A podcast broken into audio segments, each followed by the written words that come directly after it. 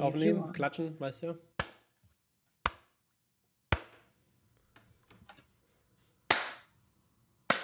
Wäre gut, wenn du es auch ins Bild halten würdest, damit ich, damit ich das auch sehe.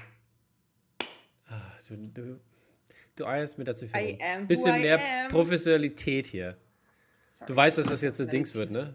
Das, das, das Cold Open Intro. Mit Kamera verrücken und klatschen. Haha. Ist so. I'm not joking.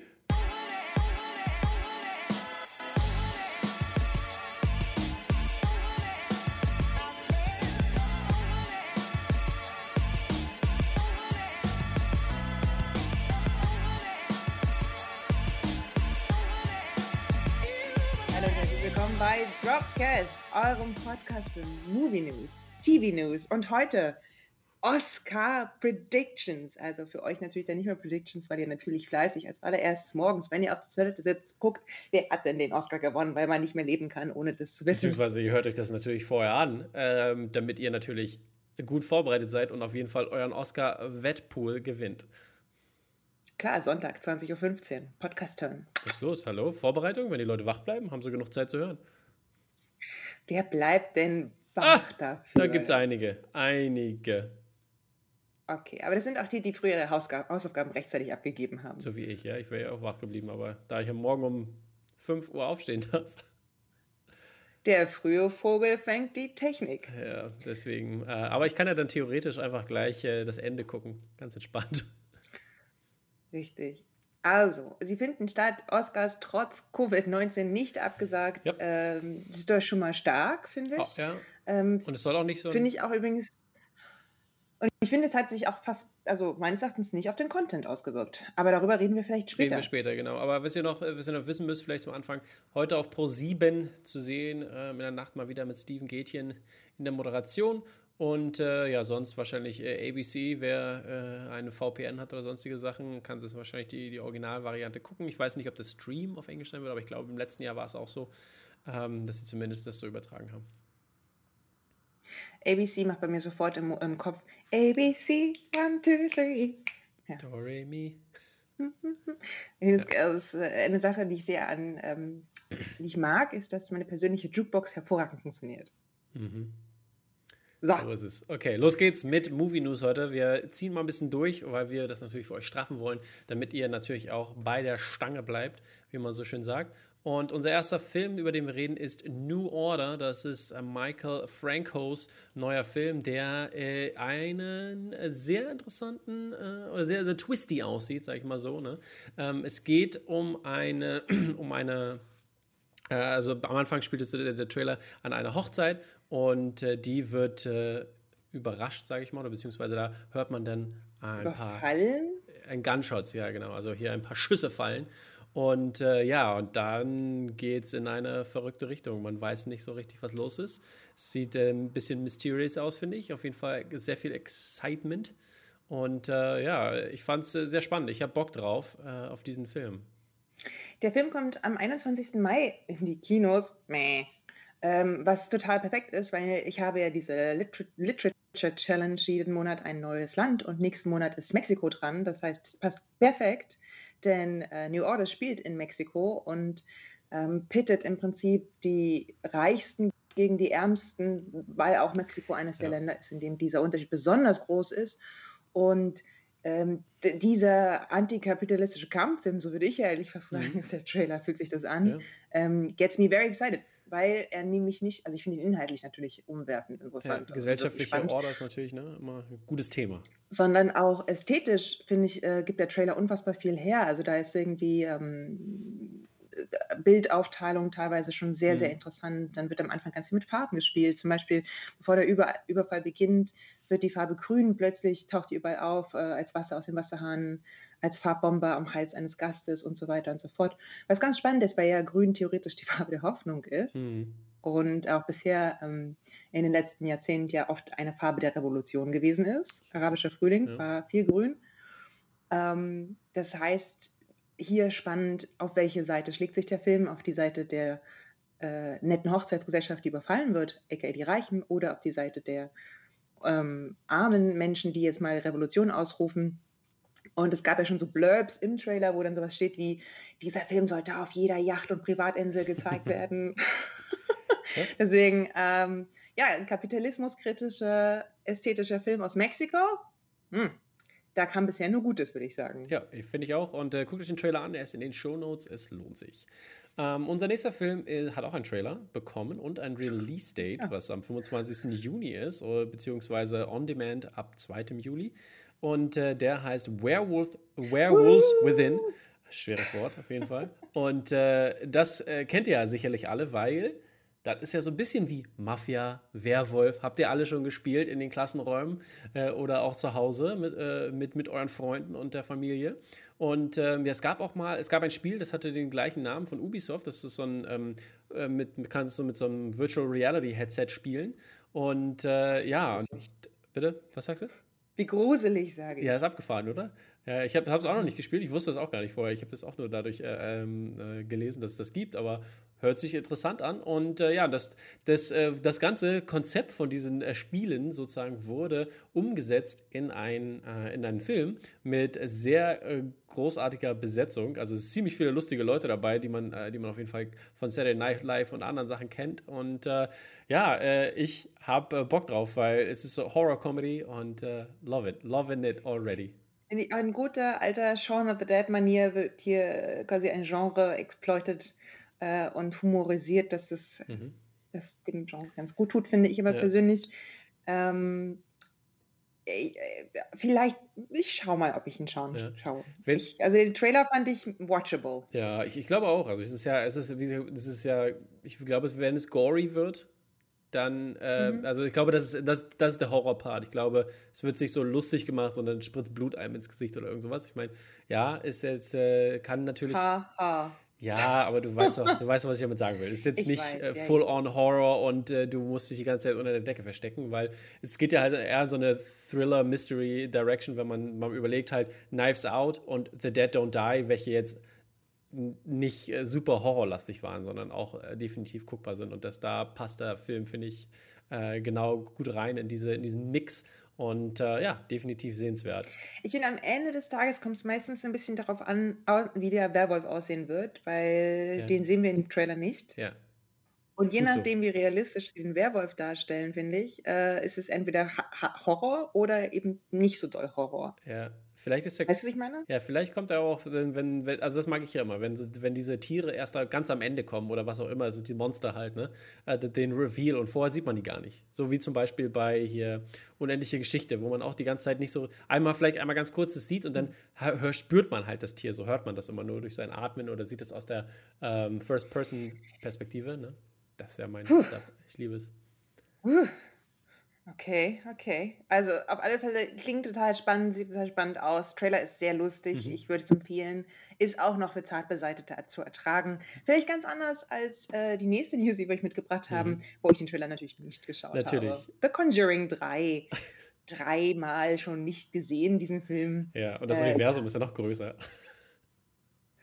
ja, gut. Ja. Also in dem Universum passiert auch schöne Dinge. I don't need that. Ja, jedenfalls, ähm, das Ding ist ja, man muss ja sagen, das ist ja anscheinend real stuff. Es basiert ja True Story oder True Accounts, sag ich mal in dem Sinne.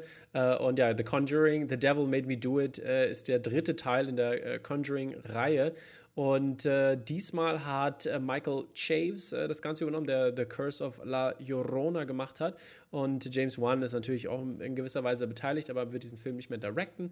Und äh, ja, der Trailer sah auf jeden Fall ganz spannend aus. Ich fand es äh, eigentlich ganz wieder ganz gut, weil ich finde, The Devil Made Me Do It, das ist so ein bisschen auch so eine, so, ähm, ich will nicht sagen so eine Kinderausrede, aber weißt du, was ich meine, ne? Das ist, das ist so Bart Simpson ja, ja, im Horror Ja, ja, genau, genau, genau. Und das ist so, das hat man schon mal so gehört über, über, in mehreren Filmen, diese, diese, beziehungsweise diese, diese Aussage. Und äh, ja, ich bin gespannt, wie das umgesetzt ist. Vor allem halt, wenn, ich will jetzt nicht sagen, dass es das ähm, ja, aber es, damit hat das schon zu tun gehabt. Also es gab diesen, diesen echten Mord dazu in den 80ern und die haben da, mhm. also die Warrens, halt, ne, Ed und Lorraine, die haben da, die von Patrick Wilson und Farrah Famiga gespielt werden, die äh, untersuchen das Ganze halt. Und da, das, also wie gesagt, das hat es wirklich gegeben und ich finde sowas immer ganz, eigentlich ganz, ganz spannend, solche Sachen. Ich bin auch letztens gerade so vertieft in so, ein, äh, so eine YouTube-Spiral bin ich reingeraten, wo es halt um, da war so ein Typ, ähm, der, der macht so Videos, Mr. Ballin oder so heißt der. Und der hat, macht so Videos immer, ähm, da gibt es dann immer drei Incidents oder sowas äh, von Sachen, das heißt dann so, äh, uh, people where, uh, nee, places where people shouldn't go, but they went anyways oder sowas. Und dann ist halt so irgendwie so krasse Tauchgänge oder irgendwelche anderen Sachen, wo irgendwie, da war dann halt hier Yosemite da in, die, da in dem Pool, äh, das ist ja so ein heißes Wasser irgendwie und dann hat er das auch, der, der hat das auch mal gut ähm, ähm, untersucht, beziehungsweise sich da noch Informationen eingelesen. Und ich bin voll in dieser Spiral, in diesem crazy Stuff, irgendwie ist irgendwie voll mein Shit. well, well, well. What you gonna do? Ich ja. finde, jeder darf ja sein Nerd-Hobby haben und wenn das dein Nerd-Hobby ist. Das ist nicht mein äh, Nerd-Hobby, aber ich bin in so eine Spiral reingeraten und das war echt interessant. Und dann habe ich gerade YouTube wieder aufgemacht, dann wurden mir so Video, weitere Videos empfohlen. Ja, so funktioniert der Algorithmus. Du bist da, ja. uh, you're, you're, the devil made you do it. Genau, ja. Unser nächster Teufel ist auf jeden Fall ein Daredevil im, wahrsten, im wahrsten Sinne des Wortes. Und zwar Shang-Chi, The Legend of the Ten Rings, ist rausgekommen. Der Trailer dazu, beziehungsweise der Film, kommt ja erst im September diesen Jahres raus. Und äh, ich fand ihn großartig. Der hat mir sehr, sehr gut gefallen, der Trailer. Ich finde auch, dass, äh, der Trailer ist dann Action gepackt, aber auch äh, humorig, mhm. aber auch schon so serious Family Business. Ähm, da passiert schon ganz viel in dem Trailer, der äh, ähm, macht schon Spaß. Mhm. Und was ich mich natürlich die ganze Zeit gefragt habe, okay, ähm, Shang-Chi and the Legend of the Ten Rings, I haven't even heard of it. So, das ist jetzt äh, das vierte Phase MCU. Wir, wir kommen langsam, finde ich, an, wir kommen jetzt langsam so an die Punkte, wo man sagt, so, wir kriegen Stories, die eben noch nicht so canon sind. Und, ich meine, ähm, der, der, Manda der, der, Mandarin und die zehn Ringe, da, das ging es doch in Iron Man 3. Genau, aber ja. äh, der Mandarin in Iron Man 3 ist ja ein völlig absurder Ben Kingsley und hat ja in dem Sinne gar nichts damit zu tun. Ja, es basiert ja darauf. Das, aber genau. hier, das ist sozusagen, genau, hier haben wir so, so ein Verbindungsstück, der, der Bösewicht The Mandarin wird jetzt sozusagen entkomikisiert. Außerdem ist ähm, Jetzt kommt der echte Mandarin. Shang-Chi? Shang ist äh, später ist ein Avenger zum Beispiel, auch wenn ich glaube nicht, dass wir eine neue Avenger-Truppe sehen. I don't know. Maybe. Ist irgendwie nicht ein Stern, oder? Weil aber alle wahrscheinlich. also muss ja irgendwie. Naja, aber das ist so alles in diesem, in diesem Radius bewegen wir jetzt und wir kriegen halt so ein Kung-Fu-Element, ähm, das wir schon in dieser einen schrecklichen Iron Fist-Serie hatten, die ich ja ähm, ganz fürchterlich finde. Ähm, yep. Aber sozusagen Neustart für das Kung Fu Element im man, MCU. Man muss sagen, dass der, der, der Trailer und äh, der hat äh, der hat richtig eine schlechte Bewertung in China bekommen. Also die Leute haben den richtig downgevotet. Okay. Ganz interessant auf jeden Fall, ähm, fand ich. Ähm, da kam der irgendwie anscheinend nicht so gut an, was natürlich äh, problematisch sein könnte, weil finanziell und wir also wirtschaftlich gesehen für ist ja China natürlich ein sehr wichtiges Land für Kino und so weiter und so fort, weil viele, viele Menschen, die gerne ins Kino gehen und vor allem bei so einem Superheldenstreifen, da muss man natürlich gucken. Aber ähm, on another. Das ist eine gute Frage, warum? Ich meine, wir haben jetzt irgendwie mit hm. ähm, Shang-Chi den ersten chinesischen Ja, die hatten, die, hatten ein paar Pro, die hatten ein paar Probleme mit, mit denen. Ich weiß, nicht, ich, weiß, ich weiß nicht mehr genau, wo. Ich habe das nur gesehen als Schlagzeile und dachte so, oh krass, aber ähm, das kam nicht so richtig raus, warum der Downvote so ist bei denen. Aber ähm, muss man mal im hm. Auge behalten vielleicht und ähm, aus, aus, welchem Grund auch immer das da äh, ein Problem ist. Aber was ich noch sagen wollte, das wurde ja auch gerade bekannt gegeben, nachdem jetzt äh, The Falcon and the Winter Soldier ja zu Ende ist. Ähm, ähm, Captain America and the Winter Soldier. Äh, jetzt ist ja genau Captain America and the Winter Soldier. Ähm, da wurde Captain America 4 bekannt gegeben, was äh, mit dem äh, Showrunner, der, der wird da, glaube ich, also das, das Ding mitproduzieren, beziehungsweise da die, die Story mitschreiben und ähm, ja, und wird halt die Story weiterführen von Falcon and the Winter Soldier, würde ich mal behaupten. Sieht äh, also sehr vielversprechend aus. Ich muss sagen, ich fand die letzte Folge war die schwächste. Genauso wie bei Wonder Fand ich auch. Witzigerweise ist extremely underwhelming. Ja. Ähm, Aber die Speech war krass. Die Speech war krass. Speech war krass. Ähm, Sam Wilsons erster Auftritt als Captain America war super ja. highly awesome. Ja, also ich fand die Action, also die erste Hälfte war gut, aber danach ging es ein bisschen bergab. Ja, aber das ist ich finde das ja ganz oft das Problem, wenn du dann plötzlich so ganz viele Sachen zusammenführen musst, damit sie noch Sinn dann fühlt sich das halt oft also, ne, dieser ganze Mhm. Spannungsbogen, der in anderen Folgen aufgebaut werden kann und, Mhm. ähm, dass du noch so viele lose Enden schweben lassen hast, das ist sehr aufregend und wenn du dann plötzlich alles zusammen verknüpfen musst, kann das natürlich ne, also es ist so ja, es ist halt Spannungs Spannung fällt ab, finde ich. Das ist auch in Ordnung und den wenn man überlegt, dass die letzte Folge sozusagen einfach nur zum einen lose Enden verknüpfen soll, zum anderen aber schon neue Dinge öffnen soll, dann hat das hat die Folge sozusagen alles richtig gemacht. Ja, trotzdem fand ich sie schwächste, wie gesagt. Da fand ich die anderen ja. insgesamt runder besser und naja. Ja, es ist, ist okay. Wie gesagt, ich finde alleine für dieses Kostüm und äh, wie Anthony Mackie das ausfüllt, lohnt sich diese letzte Folge schon. So ist es. Okay. Dann eine weitere super krasse Heldin, die äh, hat nämlich Fil äh, das Filming hat angefangen in Australien und zwar Furiosa, Mad Max Fury Roads Furiosa ist am Start und das Film äh, ist losgegangen, wie gesagt, in Australien und Anya Taylor-Joy ist da ja als äh, Furiosa drin und Chris Hemsworth wird diesmal auftauchen. Ich bin sehr gespannt. George Miller, der Director auch von den anderen Teilen, ist am Start und er sagt, es wird, wird auf jeden Fall ein bisschen ähm, bisschen länger ge, ge, also die, die, die Storyline Erzählt. spielt sich länger mhm. ab, genau, der, ähm, inhaltlich. Und ähm, was auch weiteren, äh, weiterhin sehr interessant ist, dass es das größte Set ist, was jemals in Australien gebaut wurde oder da, wo ge ge gefilmt wurde. Und das hört sich ja wirklich äh, nach einem Action-Spektakel an. Ich habe ich hab Bock drauf, weil das war damals schon, als Mad Max Fury rauskam, war ein Knaller. Da war Adrenalin pur die ganze Zeit. Äh, Chrome, Chrome, Chrome und ähm, ja, und äh, das Ganze soll rauskommen im, am 23. Juni 2023 äh, weltweit. Und äh, ja, ich bin echt äh, gespannt, was da abgehen wird mit Anna Taylor-Joy als äh, Furiosa. Obwohl ich immer noch schade finde, dass Charlize Theron das nicht weitermachen darf, kann. Genau, aber andererseits, wenn Sie jetzt natürlich sagen, Sie erzählen eine Sage und die erzählte Zeit ist äh, mhm. gespannt, mehrere, mehrere ähm, Jahre, kann das natürlich sein, dass wir durchaus auch nochmal einen Blick auf Charlize Theron als Furiosa bekommen am Ende der Erzählzeit. Also sie ist nicht mit dran. I don't know. Na, noch nicht, nicht wer weiß. Also 3, 2022, surprise, surprise. das ist über zwei Jahre noch hin. Da kann ja noch vieles passieren. Hm. Ja? ja? Da ist ja noch alles möglich. Ja. Deswegen. Ähm, ja, aber Australien, ich weiß nicht, hat äh, Fury Road auch schon in Australien gedreht? Ich glaube, ich ja, glaube, ja. Doch, doch, ja, ja. Hm. Hm. Genau, das ist ja, die Mad Max-Saga ist ja ein genau. sehr australisches Kinoprodukt. So ist es. Ähm, Genau. Ja. Well, well. Dann, fertig mit den Movie News. Weiter geht's zu den TV News. Da haben wir, haben wir eine Serie mitgebracht, auf die du Bock hast, nehme ich an, oder? Master of None, ich kann jetzt endlich die zweite Staffel zu Ende gucken, die ich mir immer so ein bisschen aufgehoben mhm. habe.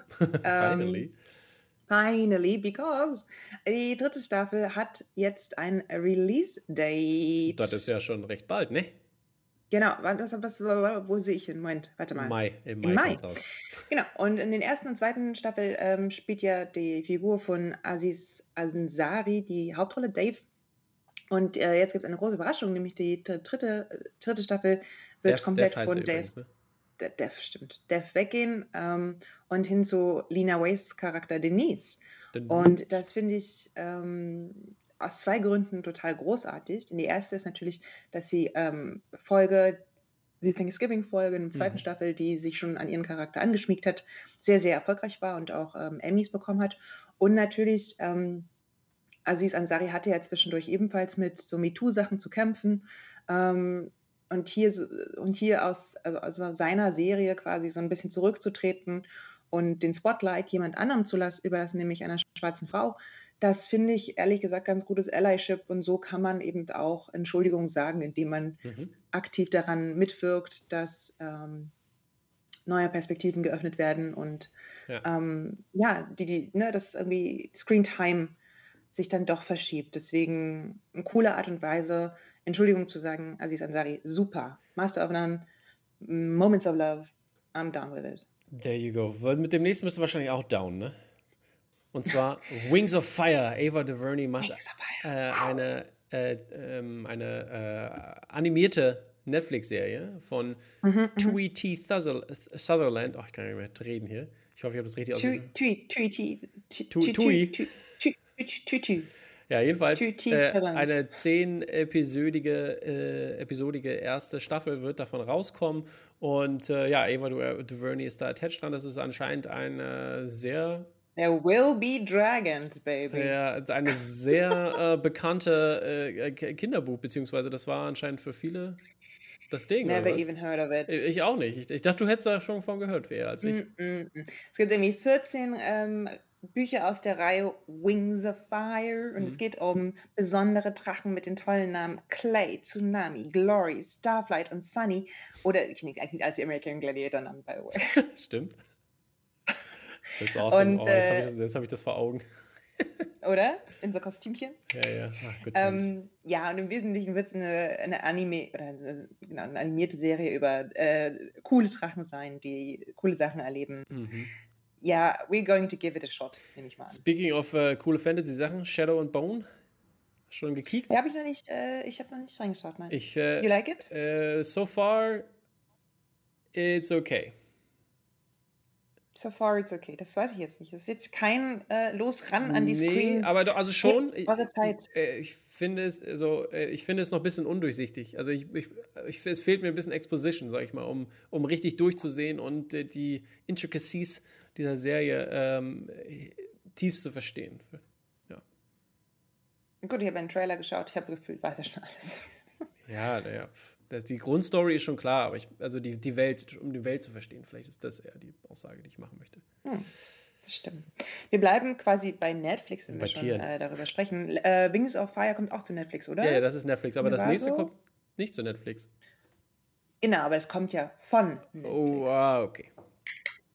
Na, Tiger ja, King. Ja, okay, Tiger okay. King war die erfolgreichste First Lockdown Series ever.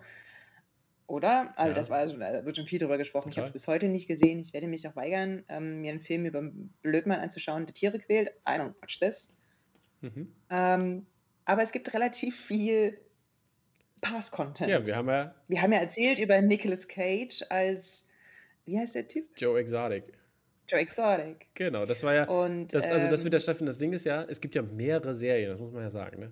Drei Stück an der Zahl die alle mhm. ein bisschen was anderes, äh, ähm, also beziehungsweise andere Teile der Geschichte oder beziehungsweise andere Perspektiven einnehmen wird. Ähm, und äh, ja, diese, die Geschichte, wo, jetzt, wo es einen weiteren Cast gibt, ist mit äh, John Cameron Mitchell, äh, den man aus Hedwig and the Angry Inch kennt. Und ähm, ja, der äh, wird mit Kate McKinnon zusammen, die Carol Baskins spielen wird, äh, diese Serie bestreiten. Und äh, ja, das ist für NBC Universal, also wahrscheinlich dann für Peacock. Und äh, ja,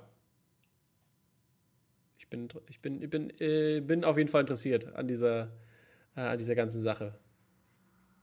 Ich bin bis heute verstehe ich aber diesen Hype nicht. Was ist das, was Leute daran so fasziniert? Ich glaube, es ist Warum wollen dieses das Mystery. Hat sie ihn umgebracht? Hat sie nicht umgebracht? Was, was ist, äh, ist sie, ist sie total nett? Also hat sie ihren Husband umgebracht? Darum ging es ja immer, ne?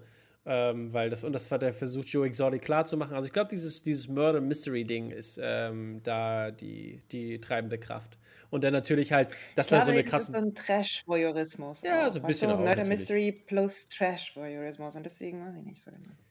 Ja. Gut. Ja, für Fans von Tiger King. Ja, ich habe Bock, ich will sehen.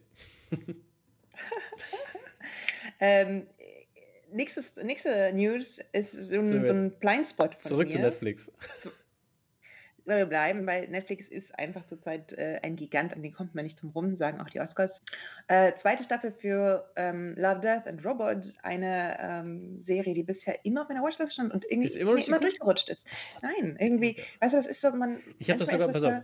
Ich, ich finde das Problem bei Netflix-Serien, ganz kurz, dann darfst du, ist ja das, finde ich, dass du dir Dinge vornimmst und dann guckst du sie irgendwie nicht in, im, im Moment und dann irgendwie auf deiner Watchlist weiter nach hinten. Andere Dinge kommen rauf, weil es ja ein ständiger Wechsel von Inhalten. Mhm. Und dann verpasst du irgendwie dieses kurze Zeitfenster, in dem du was schauen kannst. Und deswegen finde ich so eine zweite Staffel mal ganz gut, weil dann hat man die Möglichkeit, die erste nochmal zu schauen als Vorbereitung. Okay. So, and now you, you wanted to shout out wollt, something. Ich wollte nur sagen, ich wollte Shoutout an Moritz Niekam sagen, der alles geguckt hat, mit dem ich auch letztens schön drüber geredet habe, der sich auch gefreut hat, dass diese zweite Staffel an den Start geht. Und äh, ja, du musst gucken, Julia. Es ist alles deine Themen. I know, I know. Und vor allen Dingen ist es auch so, dadurch, dass das ja alles so ähm, Kurzfilmchen sind, mhm. kann man auch gut auswählen, welchen Content man schauen will und welchen Richtig. nicht. Das heißt, ähm, ich muss ja auch nicht alles schauen. Und das Coole an der zweiten Staffel ist jetzt natürlich, dass ähm, du die erste das Team etwas erweitert. Bitte? dass du die erste gar nicht gucken musst. Haha. Na, ist so, ist so. Es baut ja nicht Natürlich, ist ist er baut nicht aufeinander auf, aber ähm, ja. je größer mein Science-Fiction-Content, desto happier ist eigentlich diese Frau. Deswegen, I don't know. I don't know why I haven't watched this. Ja, Jedenfalls, ähm, das Team erweitert sich. Bisher war ja vor allen Dingen ähm, Team, Tim, Team Miller, Tim mhm. Miller, Show Creator und ähm, der holt sich jetzt sozusagen Verstärkung, ja. nämlich äh, Jennifer Hugh Nelson, die für Kung Fu Panda 2 und 3 auch äh, mitgewirkt hat. Ich denke mal, David Fincher ähm, ist auch am Start noch dafür. David Fincher ist auch am Start. Genau, und äh, deswegen, aber ist auf alle Fälle ganz cool, weil hier kommt ähm, Diversity ins Spiel und das ist immer mhm. Punkt. Oh, immer positiv. Es ist natürlich eine steile These, aber irgendwie glaube ich, mhm. ich habe da recht. Okay. Was würdest du sagen? Diversity immer eine gute Sache? Ja, natürlich, ja, aber nein, das ist vielleicht auch wieder das Problem mit Tim Miller, der hatte ja auch ein bisschen viel Dreck am Stecken. As they all do. So ich ist es. Aber jedenfalls, Love, Death and Robots. Also, apropos Dreck im Stecken wollte ich sagen. Ich habe angefangen, The Nevers zu schauen. Ja, und? Äh, ich, die erste Folge hat mich so gelangweilt. Ich, oh Gott, ich kann nicht mehr. ich habe durchgeguckt, aber ich gucke die zweite nochmal jetzt. Also vielleicht schaue ich mir echt so, die, lese ich mir die ersten fünf Folgen einfach nur durch und steige dann direkt bei der sechsten ein, wo es eben den Regiewechsel gab. Ah, okay. Sieht man das deiner Meinung nach? Weiß ich nicht, es sind erst zwei Folgen draußen. Ach so, stimmt. Die zweite gucke ich jetzt, gucke ich mir vielleicht heute, heute noch an. Wie fandest du es so? Hm? Ja, ich fand es auch ein bisschen. Nee. War ein bisschen, nee, ne? Ein bisschen mehr. Ja, ein bisschen mehr.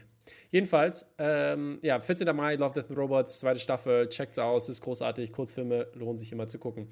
Nächste News und zwar How I Met Your Mother Sequel Serie How I Met Your Father wurde ja schon lange, lange darüber berichtet. Jetzt ist es äh, durch, dass Hilary Duff diese Frau spielen wird und zwar Sophie heißt sie. Und die erzählt aus der Perspektive natürlich äh, ihren Kindern, wie sie ihren Vater getroffen hat. Ähm, ja. Ja, ne? Tja, ich bin let's, ja, let's exploit uh, stuff. Ja, ja, I'm, I'm super indifferent about it. Also, ich. Ja, neither. Also mich auch, mich ja. auch. I don't care. Ich habe auch die letzte, ich gehöre ja auch zu den Leuten, die zum Beispiel die letzten zwei Staffeln How Met Your Mother nicht mehr geschaut haben, obwohl ich ein großer Fan von Staffel 2 und 3 bin. Ja. Die meines Erachtens natürlich jetzt auch heute keinen Bestand mehr hätten in, also mhm. ich kann die nicht nochmal gucken, sage ich mal. Ja, ich würde die auch nicht mal gucken wollen. Also ich fand es, also, also, nur, ich fand es Waste of my life gefühlt. Oha. Ja, keine Ahnung, ist so, ich bin überhaupt gar kein Fan davon mehr.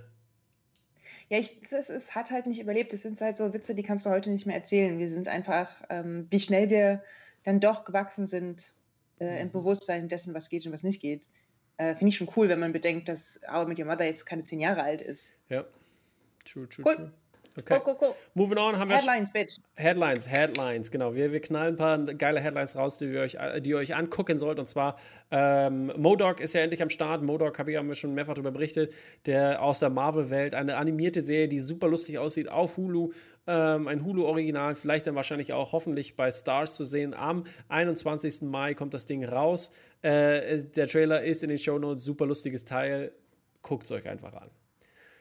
Am 30. April bringt euch Disney Plus einen Kurzfilm über ähm, 22, die Seele 22, ihr kennt sie aus Soul. Und dieser Kurzfilm soll euch ein bisschen darin einführen, warum äh, 22 eigentlich so eine, ein, ein schlechtes Bild von der Erde und den Menschen hat.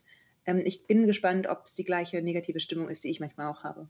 So ist es. Wenn ich mehrere Menschen sehe, die Plastikmüll auf den Bordstein schmeißen, dann weiß ich, Seele 22 und ich, wir sind quasi Seelenverwandte. Mhm. Ähm, weitere Film-News äh, geht um Coda.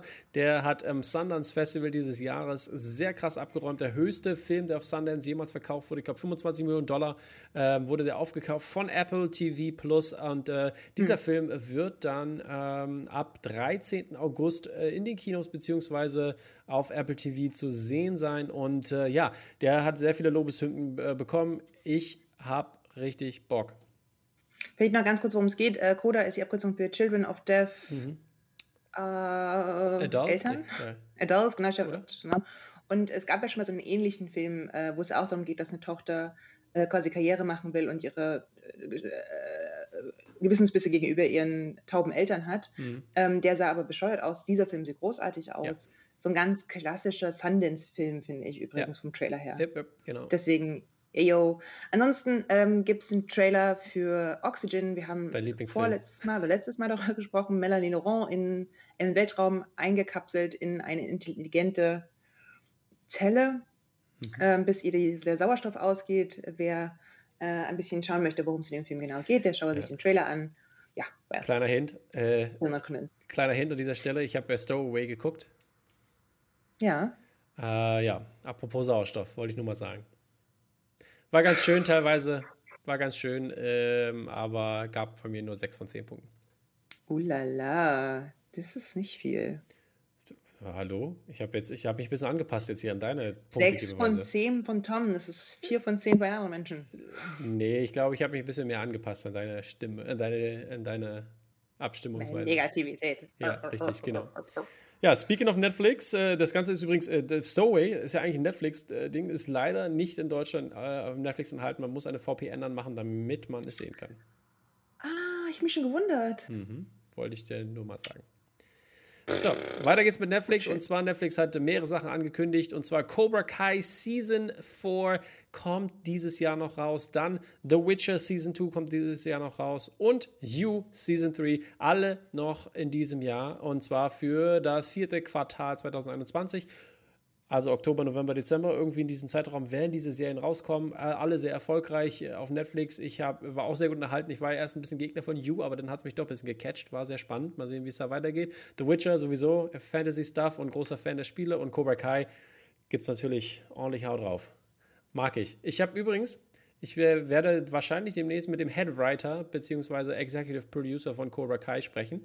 Ähm, den habe ich nämlich netterweise kennengelernt. Beziehungsweise ich habe seine Frau kennengelernt und äh, die ist eine Künstlerin, und zwar Nan Lawson. Und äh, ja, und da äh, hat sie mal ein bisschen connected und da werde ich demnächst mal ein schönes Interview führen zu Cobra Kai. Also Watch out for that, people. Stay tuned. Apropos stay tuned und awesome Content. Mhm. Am 23. Juli fängt die zweite Staffel von Ted Lasso an. Der Trailer ist auch schon draußen, könnt ihr euch anschauen. Season Trailer, äh, Teaser Trailer. Ja, großartig. Wir kriegen exakt das, äh, wir kriegen genau was, was, ja, was, was uns fehlt, sag ich mal. Ja. Deswegen, go for it. Go for und it. last but not least, ähm, der ist, die Headline hat mich. Ha. Ja, erzähl, dann komm, kick it. Michael Keaton kommt zurück als Batman. Ja. Wenn auch nur natürlich kurz Gastauftritt äh, im, im Flash-Film. Aber Michael Keaton ist ja der beste Batman. So einfach ist das. Ist so. Ist so. Gut. Das ist das. Dann sind wir durch mit den News, dann haben wir noch What to Watch für euch bis äh, und dann gehen wir in die Oscars. Und Julia, guck mal, wir haben sogar zeittechnisch. Haben wir? Haben wir? wir sind gut, bei 32 ja? Minuten. Nicht schlecht. Ich muss mal kurz schon mein Notizbuch holen. Aber erzähl doch mal, äh, was ist denn dein What to Watch diese Woche? Oh, What to Watch war schlecht bei mir. Ähm, beziehungsweise ich habe natürlich wahnsinnig viele Oscar-Filme geschaut. Mhm. So. Die kann ich euch aber nicht empfehlen, weil natürlich die meisten leider überhaupt nicht in Deutschland zu sehen sind. Ich habe die auch nur über Connections, aka Tom. VPN-technisch ähm, kann man das natürlich gucken. Zu bitte. sehen bekommen, genau, mit VPN. Und ansonsten habe ich, äh, hab ich meinen Australien-Neuseeland-Monat und habe da einige ganz interessante Dinge geschaut, die aber alle nicht neu sind. Ähm, vielleicht als ähm, als besondere Empfehlung, wenn man sich mal full on White Guild geben möchte, Sweet Country über so eine Art West, über wie weiße Menschen mit Aborigines umgegangen sind. Ekelhaft, mhm. aber wichtig. Ich habe geguckt äh, in dieser Zeit äh, The Courier, 6 von 10. Nobody, war großartig, 8 von 10. The Man Who Sold His Skin, 6 von 10, Oscar-Film. Thunder Force war richtig Oh, vier von, das war das ist schlimm, schlimm. Hab, ich toll, bei mir sogar eine 3 von 10, by the way. Echt? 4 von 10 hatte ich. Ähm, und dann äh, Sky High war richtig, geguckt. War richtig, war richtig irritiert, das ist genau dein Humor und dachte so, was denkt der denn von mir? Bin wirklich irritiert von dem Sky, Film. Sky High, ähm, 4 von 10. Äh, Exterminate All the Brutes habe ich noch geguckt. 10 von 10, super geiles Ding, grandios. Äh, Mortal Kombat habe ich noch geguckt. Gestern. Äh, er ist zwiegespalten. Wenn ich als Fan äh, von Mortal Kombat rede, dann äh, würde der, würden die Punkte höher ausfallen. Wenn ich darüber nachdenke, dann sind es nur 5 von 10. Und als Filmkritik? 5 von 10. Oha. Und Stowaway habe ich ja gerade erwähnt, schon 6 von 10, aber das sind trotzdem, also die Filme sollte man sich trotzdem angucken. Serientechnisch noch äh, Zero habe ich gesehen auf Netflix, 7 von 10 und äh, Snabber Cash, schnelles Geld, auch 7 von 10. Das alles in zwei Wochen, meine Lieben. Das ist. Und dann noch die Kurzfilme, die ich, Tom. die Kurzfilme, die ich alle noch nicht erwähnt habe. Guckt euch die auf Netflix auch an, das ist auch eine Empfehlung an dieser Stelle. Two Distant Strangers zum Beispiel, ähm, If Anything Happens, I Love You, großartig. Beides äh, für mich persönlich, werden wir gleich auch, werde ich gleich auch nochmal erwähnen, Oscar-winning Films. so, dann Wer kriegt den Oscar? Die Dropcast Edition. so ist es. So, wir fangen natürlich nicht mit dem Besten an, sondern wir arbeiten uns von hinten nach vorne durch. Das heißt, ähm, entweder spult ihr gleich vor, wenn ihr nur wissen wollt, was so die Main Categories sind, oder ihr hört euch aber auch an, wie wir uns schon durchwurschteln durch visuelle Effekte, Schnitte und so weiter, wo ich immer das Gefühl habe, ich kann gar nichts zu sagen, weil, aber darüber können wir vielleicht gleich mal sprechen, ähm, ist nicht der visuelle Effekt der beste, von dem man gar nicht die ganze Zeit denkt, ah, das ist ein visueller Effekt, sondern indem man Richtig. den am besten emerged Richtig, genau. Das, so würde so würd ich das beschreiben. Also aus ich meiner persönlichen Sicht auch. Ähm, ich mache auch ein bisschen die Ansagerin. Das heißt, ich sage immer an, welche Kategorien wir haben und wer die Nominees sind. Und, ja, wir, ähm, lass uns das doch mal abwechselnd oh, machen. Oh, und lass uns das doch immer abwechselnd machen pro Kategorie. Und äh, dann sagen wir beide unseren Tipp und dann entscheiden wir uns, falls, falls wir nicht eindeutig sind. Okay. Also, beste visuelle Effekte könnte gehen an Love and Monsters, The Midnight Sky. Mulan, The One and Only Ivan und Tenet. Ja, was, was, sechst, was sechste hier und so? Ähm, ich bin doch bitte sehr dafür, dass Tenet diesen Oscar kriegt. Wenn er ja, ich auch. Ja, ja, ja das, also, das glaube ich, die einzige Sache, die er gewinnen wird. Ja, weil er auch nicht für beste, für beste Score nominiert ist. Was da passiert? Wie Göransson, sollte alles kriegen. Hallo, ja, schön, aber ich meine, äh, ja, gut, Score, Score vielleicht schon. Aber das Problem Score. war, glaube ich, aber ist er nicht nominiert, das ne? Soundmixing. Genau. Ja. Ne? Weißt du, visuelle Effekte, ich glaube, Tenet, äh, ja, Tenet ist einfach toll. Lass, lass das bitte doch eigentlich einen Oscar bekommen. Es war der einzige Blockbuster, den ich im Kino gesehen sehr gefühlt.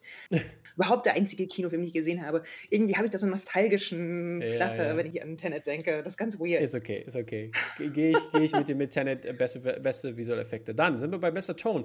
Und nominiert sind Greyhound, Mank, News of the World, Soul und Sound of Metal. Für mich persönlich Sound of Metal all the way. Unglaublich, Same. unglaublich gut. Also das, was abgemixt wird, wie wir das Verständnis haben, wie wir den Sound wahrnehmen, wie er den Sound wahrnimmt aus seiner Perspektive unglaublich gut gemacht. Also ich glaube, da gibt es äh, keinen anderen Film, der da äh, rankommt dieses Jahr. Ja, aber es ist einfach so, das ist Sound of, ähm, der Sound in Sound of Metal ist halt, finde ich, einer der, der Neben, die Nebenfigur, weil ohne den Sound würde. So. Mhm. Und das kann ich für die anderen ähm, Viere eben nicht sagen. Das, ja. Deswegen, go for it. Dann, bestes Make-up, Emma, Hillbilly Elegy, Ma Rainey's Black Bottom, Mank und Pinocchio. Pinocchio. Pinocchio, sì, Pinocchio. Ah, ein Pinocchio, ich, bitte. Ich gehe ich geh mit, äh, in diesem Fall gehe ich, geh ich für Mank, weil es insgesamt Kostüm, Drama, Period technisch sehr gut umgesetzt war. Und es ist ja nicht nur Make-up, es ist ja Hair und Make-up. Und äh, da finde ich, hat Mank das mit am besten gemacht. Es könnte ich glaube, aber auch, Hillbilly Elegy kriegt es. So, ach, nee, auf gar keinen Fall. Die geben immer Oscars, wenn sie schaffen, Leute, die okay aussehen, extremely zu veranstalten.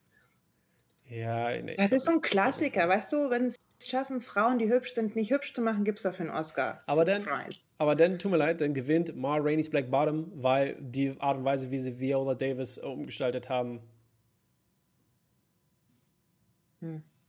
Also eher ja, als Hillbilly. Hillbilly haben sie gleich zwei davon. Okay. Weiter geht's mit bester animierter Kurzfilm. Ich fand ja, ich habe das ja gerade schon ein bisschen äh, anläuten lassen, wer da gewinnen sollte. Äh, es sind nominiert Borrow, der auf Disney Plus zu sehen ist. Genius Loki ist online zu finden auf YouTube. If Anything Happens, I Love You auf Netflix. Opera, den ist der einzige, den ich nicht gefunden habe. Und Yes People ist, war auch, glaube ich, auf äh, YouTube zu finden. Ähm, für mich persönlich, If Anything Happens, I Love You, unglaublich umgesetzt, schöne ähm, Animationen. Und ich muss aber sagen, Borrow fand ich auch sehr cute. Sehr cute. Aber das ist halt so, wenn du so ein Schwergewicht drin hast, darüber, wie man verarbeitet, dass ein Kind verschwindet, dann mhm. kannst du halt nicht einen kleinen Hasen, der sich ein Wohnzimmer ja, ja, einrichten will, dagegen setzen. Das ist so mhm. mehr. Ich habe viel, viel Gutes über Opera gehört. Mhm. Ähm, das kann also auch sein, dass der durchaus das. Das könnte auch, ja. Also das, ich glaube, Weil, der ist der zweite, ähm, also der ist mein, der ist der zweite Platz. Also wenn If Anything Happens, I Love You es nicht machen würde, wird Opera gewinnen. Genau, und Opera ist nämlich halt auch einfach, glaube ich, so bildlich, hat er äh, ein bisschen mehr Gewalt, äh, mhm. nicht Gewalt, das ist irgendwie, Bildgewalt sagt man ja so, aber ich würde es einmal sagen, also ästhetisch ist er anspruchsvoller, würde ich behaupten mhm. wollen. Deswegen, ja. vielleicht, also ich glaube, es ist ein Kopf an Kopf zwischen den beiden, obwohl ich Genius Loki übrigens auch sehr, sehr schön vom Erzählgefühl fand. Also ja. da war auch irgendwie viel los bei mir. Yes, People, well, ist ein bisschen wie ja. Fire and Ice Saga als Knetfilm.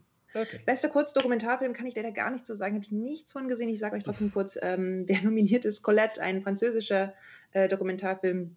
Äh, Concerto is a Conversation, Do Not Split, Hunger Ward, A Love Song for Latasha. Der Großteil dieser Filme sind auch auf, äh, beziehungsweise auf den auf YouTube, den, äh, YouTube und anderen Streaming-Plattformen erhältlich.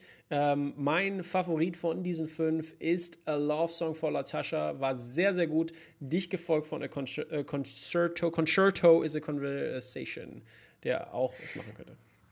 Ich habe ähm, hab jetzt äh, in den letzten zwei Tagen so ein bisschen was von diesem Kurzfilm geschaut und ich persönlich finde, ich glaube, das ist meine Lieblingskategorie für Oscars und ich werde mich in den nächsten Jahren sehr viel mehr bemühen, alle zu schauen, weil ich persönlich finde, dass Kurzfilm eigentlich die mhm. kunstvollere Art und Weise ist, einen Film zu mhm. machen. Und deswegen, ähm, shame on me, aber dann, das ist halt so was fällt immer unterm Tisch. Man bereitet sich auf die mhm. großen Sachen vor und ich finde, das ist dann immer Siehst du, ich muss dir, Kurzfilm. Ich glaube, das ist ein Underdog. Ich muss dir mal Nages Kurzfilm vorbeischicken hier. Ja, auf jeden Fall. Beziehungsweise wir müssen uns mal bei euch vorbeischicken, sobald ja. die Notbremse, Hashtag Regierungsfehler, ja. aber ist okay. Genau, dann können wir den gucken. Bester Kurzfilm. Auf der auf großen Leinwand. Genau, bester Kurzfilm ist die nächste Kategorie. Feeling Through, puh. The Letter Room, mhm. puh. The Present, hm. Two Distant Strangers, puh. White Eye, okay.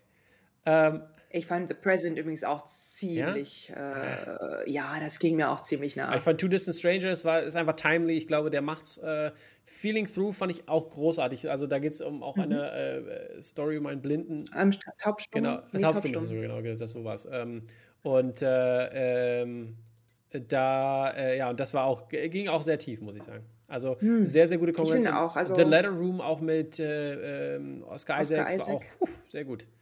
Also, aber Two Distant ja, Strangers war für mich, glaube ich, die, also die, für dieses Jahr politisch, sozial wichtigste und ich glaube, deswegen wird dieser Film gewinnen. Aber er war auch sehr gut gemacht. Also es war so, oh shit, krass, Mann. Wirklich.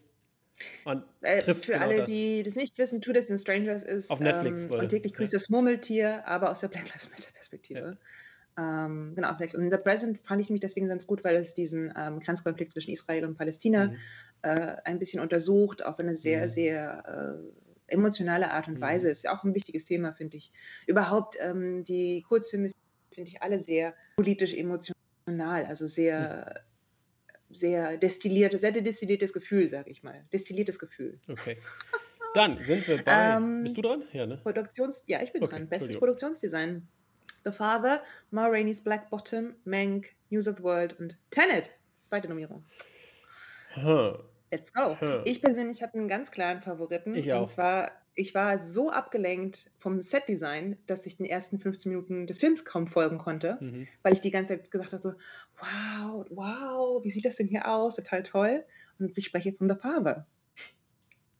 Okay. Das hat mich wirklich, also ich fand das fand ich sehr weird, Father, aber gut. Fand ich extrem großartig, ähm, hat total gut funktioniert, war sehr irritierend, ähm, mochte ich total gerne. Fand ich, war ein Teil, also war einer der Gründe, warum ich diesen Film so wahnsinnig schön finde. Mhm. Schön wie in großartig. Ja. Nicht wie in schön. Ähm, mein Favorit ist an dieser Stelle Mank. Ähm, hm. war, hat einfach alles gestimmt für mich. Hat die Zeit genau eingefangen, hat, das, äh, hat mich mitgenommen äh, aus dieser Perspektive und im Schwarz-Weiß-Look nochmal extra schön.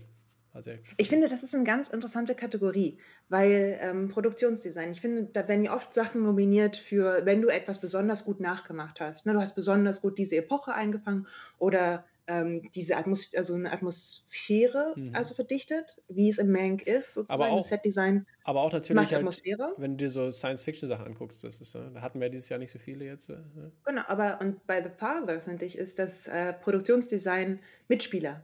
Also das ist mehr als Requisit, mehr als Bühnenbild, sondern es ist Mitspieler. Aber ich finde, das kannst du ja genauso über Meng sagen. Das ist Hollywood. Hollywood der Zeit. Ja, so aber das ist, klar, das ist auch Mitspieler, so ein, weil das die Wichtigkeit ist, Wir haben das am besten nachgebaut, ist das so. Ne? Also das ist ja auch, das finde ich ganz spannend, darüber werden wir gleich in anderen Kategorien nochmal sprechen. Ähm, dass ich ganz oft finde, dass Filme nominiert werden, die irgendwie erst besonders gut nachmachen, also Nachahmung auf die beste Art und Weise und dann wirst du nominiert, wenn du es schaffst. Eben, also ich finde auch bei Menk zum Beispiel, klar, sie haben perfekt den Look der 30er getroffen. Aber kann ich darüber hinaus etwas sagen? Ne, das ist das Entscheidende. Weiß ich nicht. Doch. Ich meine, News, genau, ja, aber genau. News of the World kann, kann, man natürlich genau sagen, war, genau. auch super. Oder Tenet hat natürlich, wenn du das Produktionsdesign aus der Perspektive siehst, welche Orte sie genommen haben äh, und wie sie die in Szene gesetzt haben. Also das ist, also, und genauso mal Rainey's Black Bottom. Naja, wieder dafür fast so ein bisschen schwach, weil da finde ich eher Kostüme und ja, ähm, Hair ja, und so weiter. Kann ich dir geben. Aber du kannst das Aber bei The Father mochte ich einfach ganz gerne, wie die Art und Weise, wie ähm, das äh, Produktionsdesign die Verschiebung der Realitäten darstellt, hm. fand ich extrem gelungen. Also das ist wirklich irre. Ich will gar nicht so viel so verraten zu The Father, weil okay, ich finde, okay. wenn man, ja, da darf man eigentlich nicht spoilern, diesen Film, finde ich. Das ist so deswegen schwierig oh. für mich heute. Okay. Gut, dann weiter geht's mit Bester Original Film Song. Uh, Fight for You von Judas and the Black Messiah. Hear My Voice, Trial of the Chicago Seven. Hushavik von Eurovision Song Contest, The Story of Fire Saga. Uh, EOC, um, Scene, The Life Ahead, La Vita davanti a se. Um, Speak Now, One Night in Miami. Mein Favorit an dieser Stelle ist Speak Now, One Night in Miami. Uh, Sam Cooke, uh, um, wer ist der nochmal? Leslie Odom Jr. Top. Gut, ich denke auch, der kriegt den Oscar. Ähm, was natürlich so mein geheimer Underdog-Favorit ist, ehrlich gesagt, Hüserwig, einfach nur damit ja, dieser ja, Film in Zukunft damit werben kann, dass er einen Oscar hat. Wäre schon witzig, wäre schon witzig. Ja, witzig. Und ich meine, der ja. war irgendwie auch, er war ja auch gut, der Song. Das war, mhm. ne, das, wenn man sagt, Nachahmung gewinnt oft, dann muss man auch sagen, hier wurde der, der Opti, also der wurde die, ein möglicher, tatsächlicher Gewinner des Eurovision Song Contests sich ausgedacht mhm. und umgesetzt. Dieser Song hätte auch ESC-Gewinner sein können. So ist es. So einfach ist es. Ähm, apropos, wir bleiben bei Musik, nämlich der besten originalen Filmmusik. Und hier sind dominiert Da Five Bloods, Mank, Minari, News of the World und Soul. Und ich glaube, hier gibt es echt keine Diskussion, dass auch Soul diesen Oscar ja, gewinnen wird. Easy peasy. Ähm, na, hat auch sonst alles gewonnen. Das Interessante ist, ich habe jetzt wirklich auch viele Artikel schon über Minari und ähm, die Filmmusik ge gelesen und mhm. ich kann mich aber nicht mehr an die Filmmusik erinnern. Und ich frage mich jetzt, ist das gut oder ist das schlecht? Das ist doch schlecht, weil wenn die Musik nicht ja. äh, herausgestochen hat, weil ich meine, äh, sieh dir Ludwig Göransson Mandalorian an, das weißt du, da hast du Richtig. gleich im Kopf, wenn ich das nur erwähne. Genau, aber das überlagert ja manchmal auch sozusagen die, die Serie so also ein ja, bisschen. Und bei Minari, denke ich, war die Musik eventuell so gut eingesetzt, dass die zu meinem Gesamtempfinden des Filmes beigetragen hat. Ja, ich glaube Und dass nicht. ich die deswegen gar nicht wahrgenommen habe, I don't know. Ich glaube nicht. Genau das gleiche gilt für News of the World, könnte ich dir auch nicht mehr genau sagen. Ja, die fand ich auch nicht so, aber wie gesagt, Soul fand ich am besten. Ja, brauchen wir nicht reden. Also, Soul wird's machen. So. Genau. Da, da müssen wir jetzt, da ist eine sichere Wette. Da ist, was ist denn da der Wett? Sie. Eins ja. zu zwei. I don't know. Ich weiß überhaupt nicht, wie Wettquotienten funktionieren. Ist okay. so, bester Schnitt, da sind wir gelandet. Und zwar Yargos Lamprinos, The Father, Chloe Zhao, uh, Nomadland, uh, Frederick, Frederike Toroval. Promising Young Woman, Mikkel E.G. Nielsen und Ellen Baum. Mikkel E.G. Nielsen, I don't think so. Weiß ich nicht. Sound of Metal, sorry. Ellen Baumgarten für Trials of Chicago 7. Ähm, meine persönliche Meinung ist, ich glaube, es geht an The Trials of Chicago 7, weil das ist das Einzige, was sie gut gemacht haben. Die, die Schnitte zwischen dem Courtroom und den Sachen, die draußen passieren, das war wirklich gut eingesetzt, um, eine, um die Spannung zu erzeugen als von einem, einem nicht spannenden Film, wenn wir nur über den Courtroom äh, uns unterhalten und so weiter und so fort. Das war das einzige Element, was mich wirklich, was wirklich herausgestochen hat. Ich glaube, das ist die Kategorie, die er gewinnen könnte. Ich glaube, eine andere wird es nicht tun. Dann mein zweiter Tipp ist Chloe Zhao, äh, Chloe Zhao und äh, Nomadland, einfach nur, weil wie das gemacht wurde, war einfach, also ich, da, da, stimmt halt einfach alles. Ich bleibe auch hier bei The Father, mhm. äh, Lamprinos, weil auch die Schnitte den Inhalt unterstützen und zwar auf eine sehr sensationelle Ja, und das, fand, war, das, das fand ich wieder am besten bei Trials of Chicago 7. Ja, und ich bei The Father. Okay. Ihr merkt schon, ich habe mein geheimer Favorit hier. Äh, ja. Bestes Kostümdesign: Alexandra Byrne für Emma, Anna Ross für Ma Rainey's Black Bottom, Trish Summerwell für Mank, Bina Degler für Mulan oder Massimo Cantini Parini für Pinocchio. Besser Name. Äh, eine schwierige Kategorie. Ich finde, äh, mochte ich ganz viel, also ich mochte irgendwie alle Kostüme, außer Pinocchio habe ich nicht gesehen, so ist, mhm. I don't care.